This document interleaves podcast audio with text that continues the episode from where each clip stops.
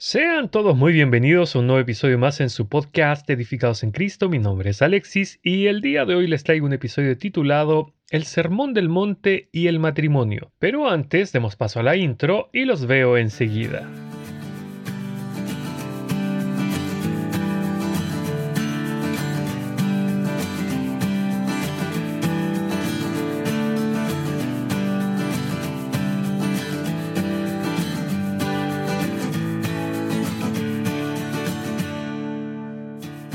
Entre los versículos 27 al 48 del capítulo 5 de Mateo, el Señor Jesús tocó temas que son aplicables a cualquier matrimonio y que es de lo que me gustaría hablar en este episodio. Para entender un poco mejor de qué va el capítulo 5 de Mateo, lo podríamos dividir en dos grandes secciones. Las bienaventuranzas y lo que somos, que va desde el verso 1 hasta el 16, y número 2, la explicación de la ley por parte de Dios mismo. Esto comienza en el verso 17 y finaliza en el 48. Así que comencemos leyendo la porción del tema que nos interesa y que se relaciona con el matrimonio.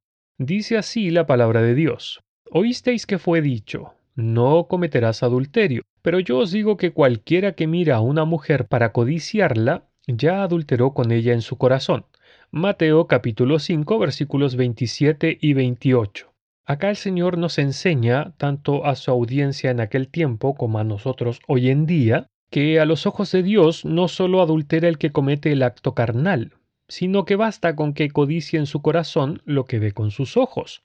Por lo general, un hombre o una mujer pueden decir, yo soy fiel a mi esposo o a mi esposa, dependiendo el caso, porque nunca he estado con nadie más, salvo con ella o con él, sexualmente hablando, obviamente.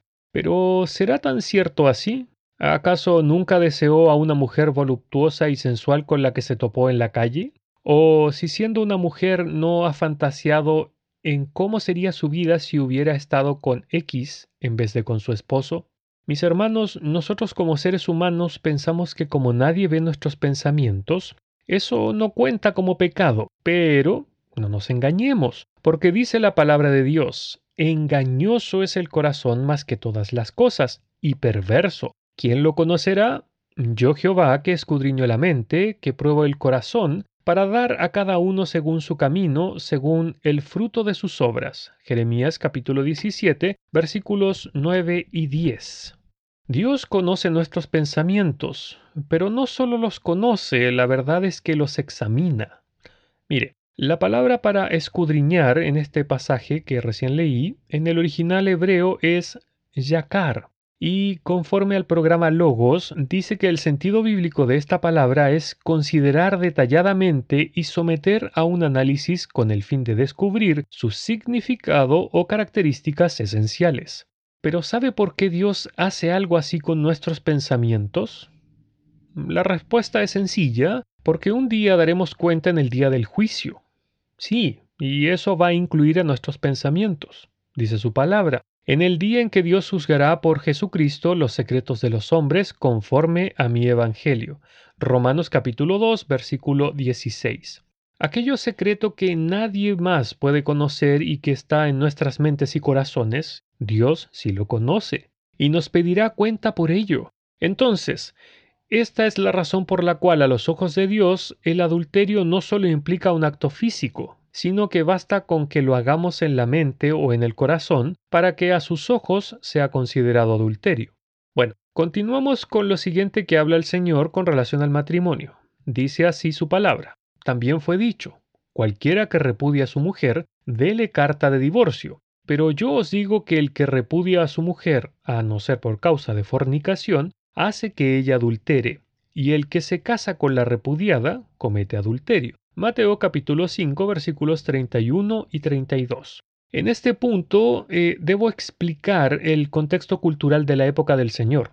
Él habla acerca del divorcio porque los religiosos de la época enseñaban en las sinagogas que dar carta de divorcio a sus esposas era totalmente legítimo a los ojos de Dios, sin importar la razón por la cual lo hicieran habían deformado de tal manera la ordenanza divina que le daban carta de divorcio a sus esposas hasta por las cosas más inverosímiles, como por ejemplo porque hablaban muy fuerte y los vecinos las oían. Esto ocurría porque ellos habían amoldado a su gusto la palabra de Dios que encontramos en el libro de Deuteronomio, el cual dice, Cuando alguno tomare mujer y se casare con ella, si no le agradare por haber hallado en ella alguna cosa indecente, le escribirá carta de divorcio y se la entregará en su mano y la despedirá de su casa. Deuteronomio capítulo 24 versículo 1.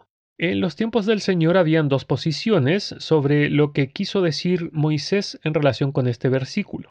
La primera postura era con relación al adulterio, centrando únicamente la atención en comillas la cosa indecente, que según ellos decían era adulterio mientras que la otra parte, la otra postura, centraba su atención únicamente en la frase de si no le agrade, para así justificar dar carta de divorcio por cualquier causa, como mencioné anteriormente. Pero claro, ellos obviaban, o mejor dicho, hacían vista gorda a lo que aparece en el último libro del Antiguo Testamento, en donde Dios explícitamente dice que a él no le agradan los divorcios. Escuche. Y vosotros decís, ¿por qué?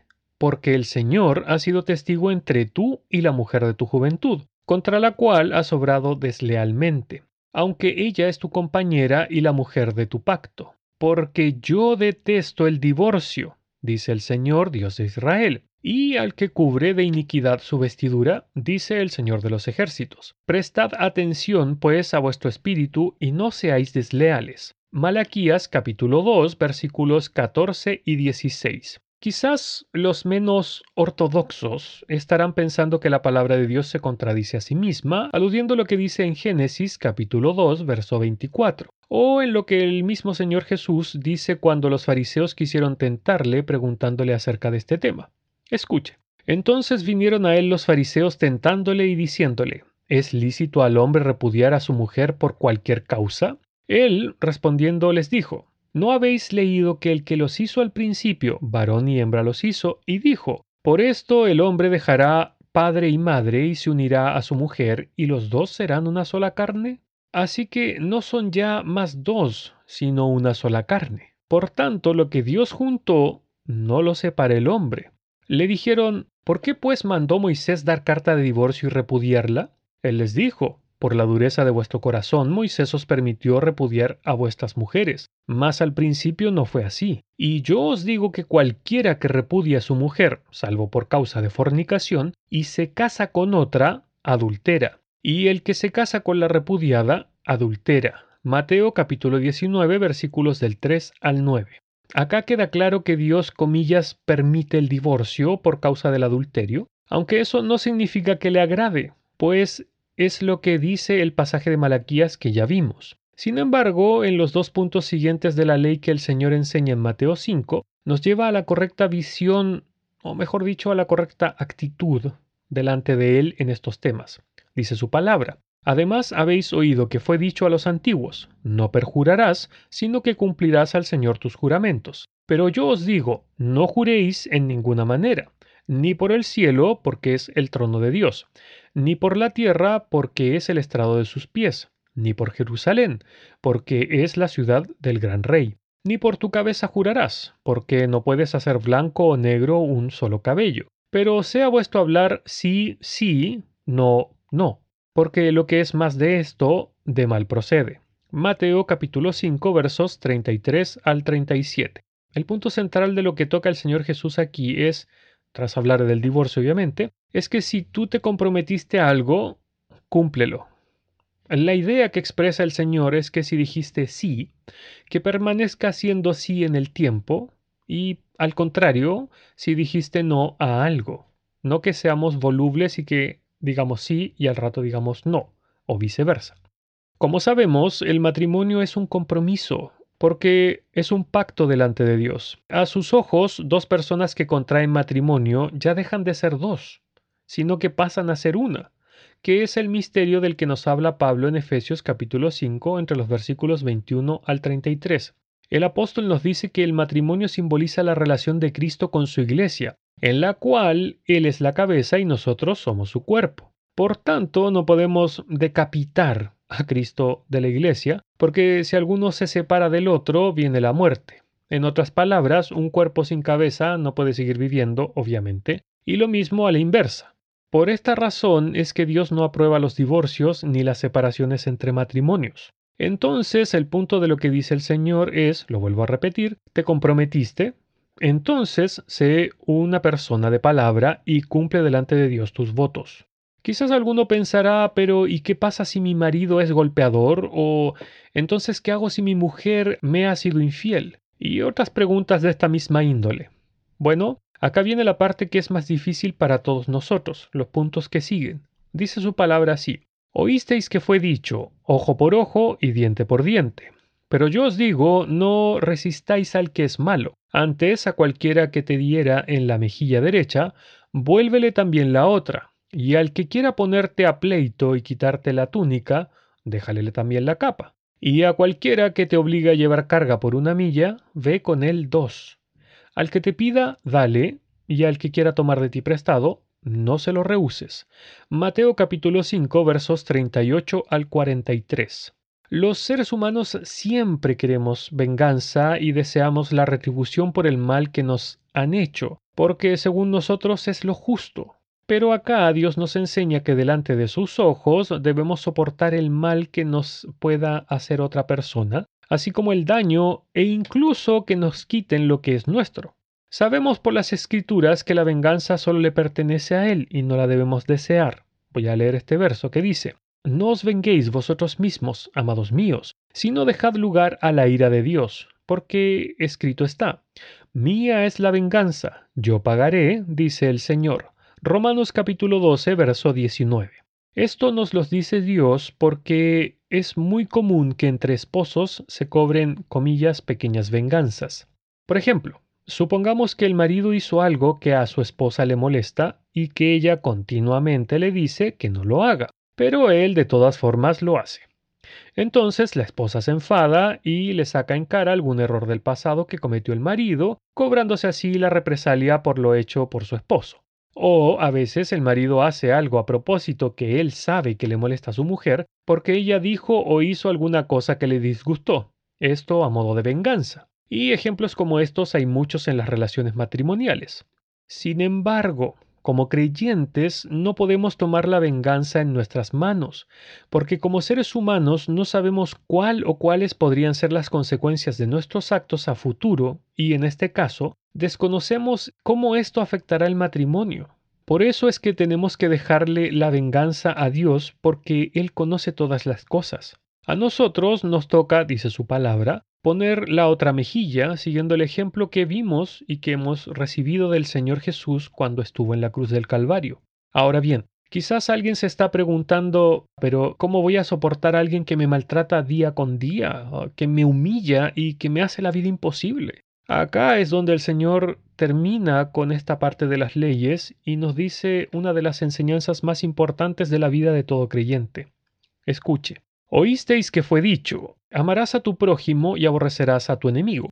Pero yo os digo, amad a vuestros enemigos, bendecid a los que os maldicen, haced bien a los que os aborrecen, y orad por los que os ultrajan y os persiguen, para que seáis hijos de vuestro Padre que está en los cielos, que hace salir su sol sobre malos y buenos, y que hace llover sobre justos e injustos. Porque si amáis a los que os aman, ¿qué recompensa tendréis? ¿No hacen también lo mismo los publicanos? Y si saludáis a vuestros hermanos solamente, ¿qué hacéis de más? ¿No hacen también así los gentiles? Sed pues vosotros perfectos, como vuestro Padre que está en los cielos es perfecto. Mateo capítulo 5 versos del 44 al 48. Mis hermanos, primeramente debemos tener muy en cuenta esto que voy a decir a continuación, que la gracia de Dios que hemos recibido de Él, al igual que su perdón, son total y absolutamente inmerecidos. Es más, todo lo que Dios nos da siendo nosotros malos como somos, es simplemente porque Él es bueno. No merecemos, por ejemplo, que el sol salga todos los días por el este, pero Él aún así lo hace. Mis hermanos, en nuestra relación matrimonial con el Señor nosotros somos muy, pero que muy infieles. Sin embargo, Él nos perdona una y otra vez cada vez que nosotros nos acercamos arrepentidos ante su presencia. Y es esto mismo lo que el Señor espera de los integrantes de un matrimonio, especialmente de un matrimonio de creyentes. El perdón debe ser parte de nuestras vidas, ya que somos llamados a ser imitadores de Dios, como leemos en Efesios 5.1. Mis amados, recordemos lo dicho por el apóstol Pablo. Vestíos pues como escogidos de Dios, santos y amados, de entrañable misericordia, de benignidad, de humildad, de mansedumbre y de paciencia, soportándoos unos a otros y perdonándoos unos a otros, si alguno tuviere queja contra otro. De la manera que Cristo os perdonó, así también hacedlo vosotros. Colosenses capítulo 3 versículos 12 y 13. Tal como dije antes, el perdón que recibimos del Señor es absolutamente inmerecido, porque sabemos bien que en vez de su perdón merecíamos la condenación y el castigo. Sin embargo, Él decidió mostrarnos su amor y su misericordia, que es precisamente lo que Él espera que cada uno de nosotros en este tipo de situaciones hagamos, que hagamos el bien, que mostremos la paciencia, a pesar de que la otra persona no se lo merezca, ya que de esta misma manera es como nosotros recibimos todo lo que Dios nos da, de manera inmerecida.